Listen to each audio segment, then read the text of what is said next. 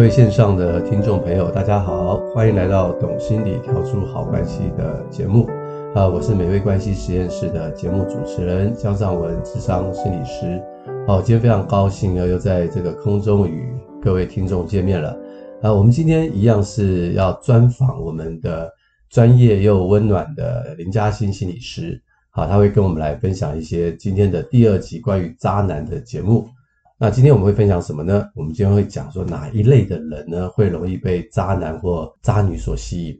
好，那的确哦，这个题目很重要，因为我们有很多在晤谈的个案当中呢，很多都是这一类的受害人啊，他们的心情呢相当的痛苦，所以痛苦到实在是无法自拔，身边的朋友也帮不了啊，忧郁啊、焦虑啊、睡不着啊、失眠啊，他就前来找这个心理师的协助，所以这一类的人其实蛮多的，所以希望今天这个节目哈，可以再度的让大家清醒一点。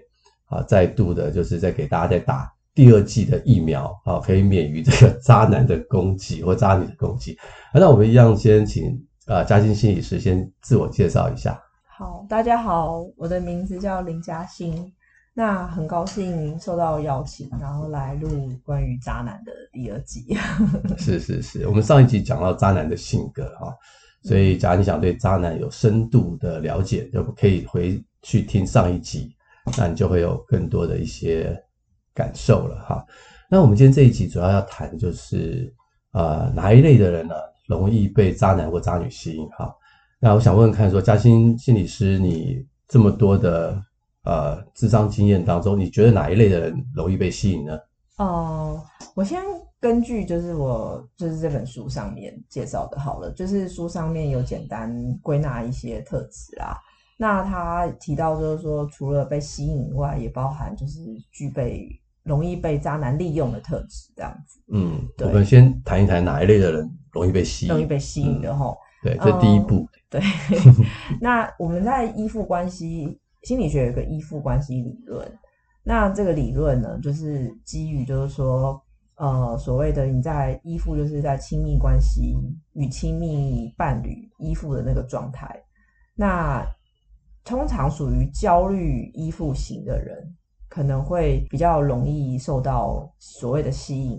呃，焦虑依附形态分成，就是对自己是属于正向还是负向的啊？对他人是正向还是负向的啊？这样子，在焦虑依附型的里面，对自己是属于比较负向，然后对他人是属于比较正向的，呃，看待的角度。会影响到，就是说，呃，自己是否会容易被渣男吸引？是是，谢谢嘉欣的分享啊，就是说，你看自己是不好啦，嗯，你都看别人比你好，你觉得自己不好，对啊。那刚刚有提到这种焦虑型依附哈，那到底什么是焦虑型依附哈？因为我们这边可能没有办法说太多了，因为时间的关系，所以假设你想对焦虑型啊依附你想有一些了解的话，你可以去听我们的节目第三十七跟。三十八集那边提到了很多关于焦虑型依附的情况，好，那就可以去看看，哎，我是不是属于焦虑型依附，还是我不是？啊，那不是的话，我恭喜你，你比较不会被渣男所吸引。那假设你是焦虑型依附的话，你很容易被一些会让你哈心情上上下下的人，就特别容易被吸引。因为焦虑型依附的人，通常他们会怎么样？就是说，嗯，自我比较容易贬义一些，就是说他们的自我的概念是属于比较低落的，然后可能就会比较没自信。没有，没自信，对，没自信，嗯、或者是当别人对你很好的时候，你就会觉得、嗯、比较讨好对方，就会容易讨好对方，嗯，然后去配合对方。对，那我们一般来说哈，这个渣男就有一种特质，就是他们。很会说一些这种所谓的甜言蜜语嘛，嗯，然后会让你让你觉得哇，他好像很好，他好像很欣赏你，嗯，然后因为你看自己不好嘛，有人欣赏你的话，你就很容易被他吸引了。对，然后还有对爱情的渴求啊，那渣男就会可能会用甜言蜜语，然后让你去相信他。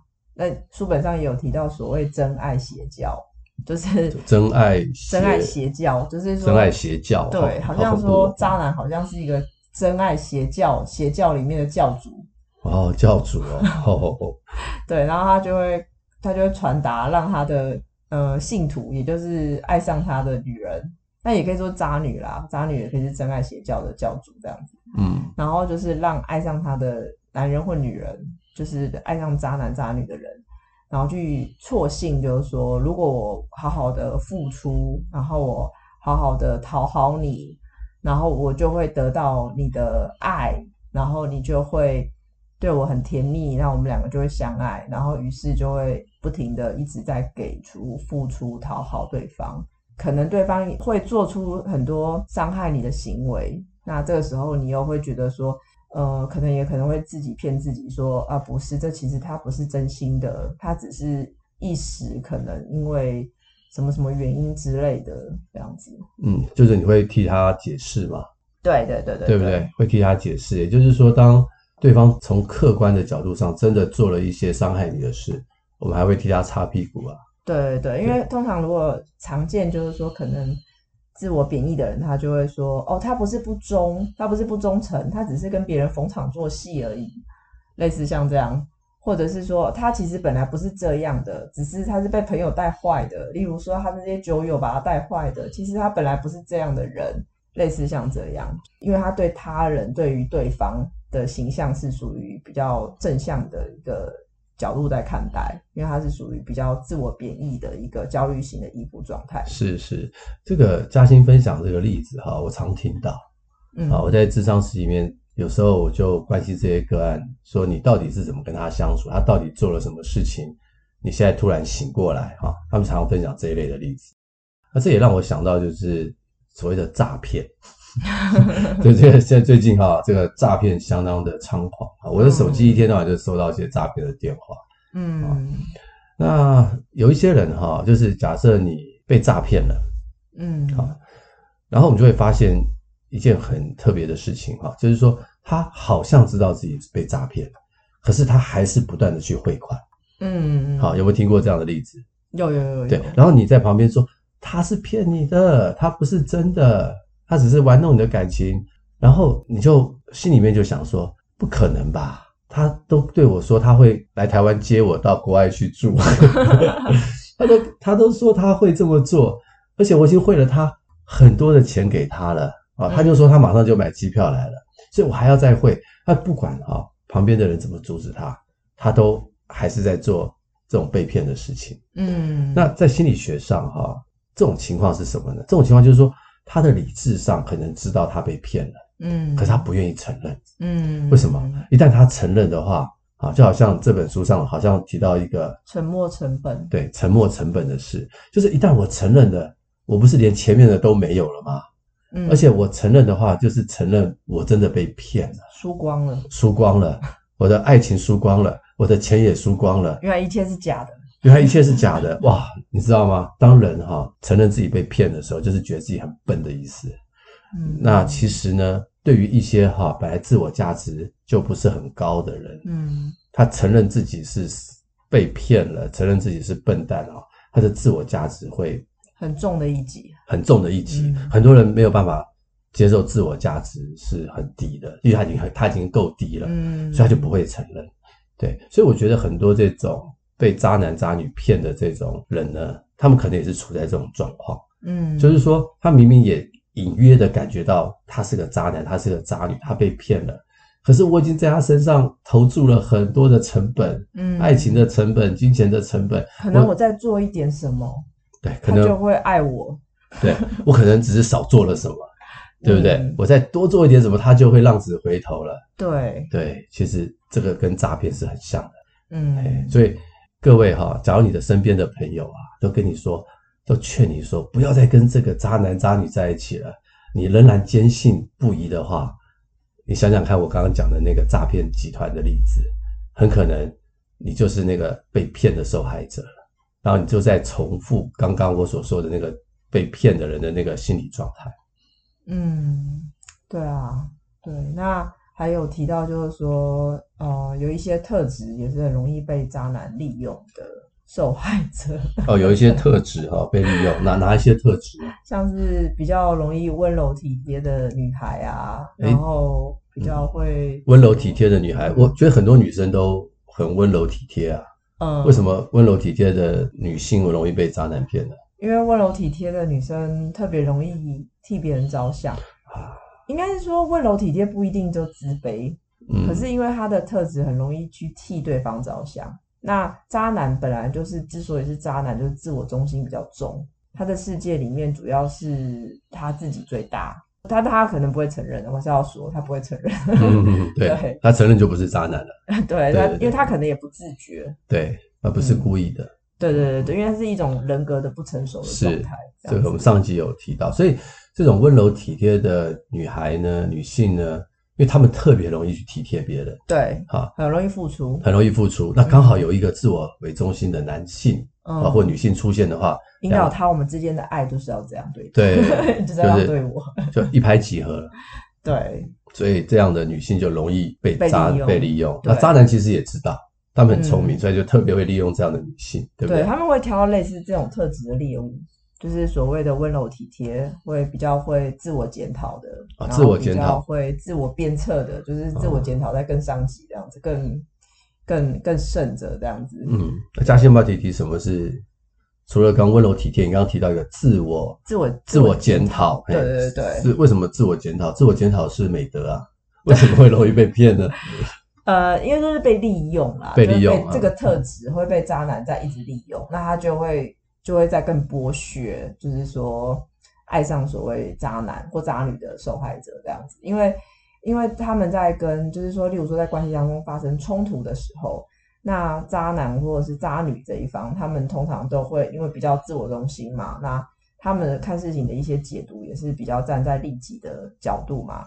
那另外一方为了希望关系可以好，所以常常就会接受对方说你要道歉。渣男会要求另外一方道歉，对。然后另外一方为了要照顾对方的情绪，然后不要破坏这个关系，对。所以他就会怎么样？就会认错了，然后甚至他之后还会再更多自我检讨，他、哦、说啊，我就好像我我我爱他，我就应该要再去想清楚他需要什么啊。嗯，对啊，那。我我怎么好像我应该要再多做一些什么啊之类的？可是其实心里面是觉得难过，是是委屈的。对，嗯、那可能例例如说，他对他的另一半讲话的方式是比较比较贬义的、比较贬低的，或羞甚至是羞辱式的的那种，算是言语的攻击，或是关系当中的霸凌。可是那个具有比较会自我检讨的的那个伴侣，然后又温柔体贴的那个伴侣，就可能会比较比较能够承受或承担这些，然后甚至会替对方着想，觉得说哦，那他可能就是我应该要多替他想他的需要，因为既然我爱他的话，我要维系这个关系的话，等等等这样子。是是是，对，就会想说，那我还可以做更多。对对对，对不对？没有错，所以所以这种。美好的特质哈，嗯，就被利用了，就是渣男喜欢的猎物特质。对，所以各位听众有没有这样的特质呢？应该说这个特质不是不好，是是是，只是说还有另外一个，就是可能要附带一个，我觉得比较健康的条件，就是说要对自己有比较。好的自我概念，或者是。说他其实要具更具备一些比较符合呃现实的一些自信，所以他会知道说哦，对方这样对我是其实是在剥削我了，在关系里面我我的这个感觉，我的受伤，我的难过，这不是一个健康的常态，是要有这个认知的，没有错，没有错。所以感谢嘉欣的分享，就说这三个特质都很好，嗯，对。假设你的伴侣有这三个特质，你要非常的感谢。嗯，捡到宝，捡到宝，对，不是淘宝，是捡到宝贝。对，他有这三个特质要很感谢，可是你不要利用他。好，那有这三个特质的，不管是女性还是男性，我们要很小心，就是我们的自信心或自我概念不够的话，我们就会依附或者是讨好另外一个人。嗯，那我们的特质就可能会被利用了。嗯，对。我我曾经有一个个案就是这个样子，她就是很温柔体贴哦，很付出给她的这个男朋友哦，嗯、还会帮他做便当，哇，够、哦、好了吧？嗯，好好，对，然后帮他做早餐哦，啊，那晚餐要是没吃，还会帮他准备宵夜，哇，够好了吧？很好的妈妈，对，是，对对对，没有错，他就是好像把他当成自己儿子一样的去照顾，嗯，对。那这个男生呢，就很渣，然后完全不管他的感受，嗯，然后呢，就是当着他就是跟人家搞暧昧，哦，啊啊，后来就搞外遇这样子，嗯，那后来当然这个女生就很伤心嘛，哈，来咨商。那我说，那为什么他在跟人家搞暧昧的时候你不生气呢？嗯，对，我说什么原因呢？我说他跟人家女别的女生搞暧昧，你能允许吗？嗯，我就问他，嗯，他就跟我说，我当然是不允许啊，可是我又不敢生气，我怕生气的话他会离开我。哦，哇，真的是很焦虑，很焦虑，焦虑型依附，嗯，或者是他的自信心不够，嗯，对不对？嗯，好，可是哈，他是工作做得很好的，他不是没工作，他的工作非常的优秀，嗯，对，所以有时候人家会说啊，你工作很优秀，代表你很有自信心，那不一定，嗯，往往这是两件不同的事情。真的，对，我就说，那你后来呢？他后后来我就有跟他提啊，可是他好像都不太理我，这样子继续做他想要做的事情。嗯，那我心里就想说啊，一定是我照顾他照顾的不够，哦，加倍努力，这样自我鞭策，就自我鞭策，他就进入了你刚刚说的那种自我鞭策期。嗯，对，他怎么样自我鞭策，你知道吗？怎么做？哦，我跟你讲，他就完全还帮他烫衣服，哇，嗯。然后呢，这个男生想怎么样跟他有亲密关系，完全的配合，尽管他可能觉得不舒服，嗯，对，他就想说，我只要多做一点，多做一点，他就会跟那个女生不会搞暧昧，他就会回到我的身边，哦，很经典，很经典啊、很听到很多这种故事哈、哦，嗯，，对，那后来呢，当然这个男生当然不会珍惜啊，对啊，也没有回头啊，嗯。他就继续往前冲，嗯，然后就就外遇了，嗯，对，很伤心，很伤心的结局，嗯。然后女生就来自伤了，嗯，对，这真的很破碎，相当破碎，相当难，相当难过。对，啊，这个感情呢，也是一拖拖了五年，嗯，对，五年的岁月，青春岁月就这样子没有了。对，就会产生很多的自我怀疑。然后这一这段时间，我到底我的付出、我的做、我的存在意义是什么？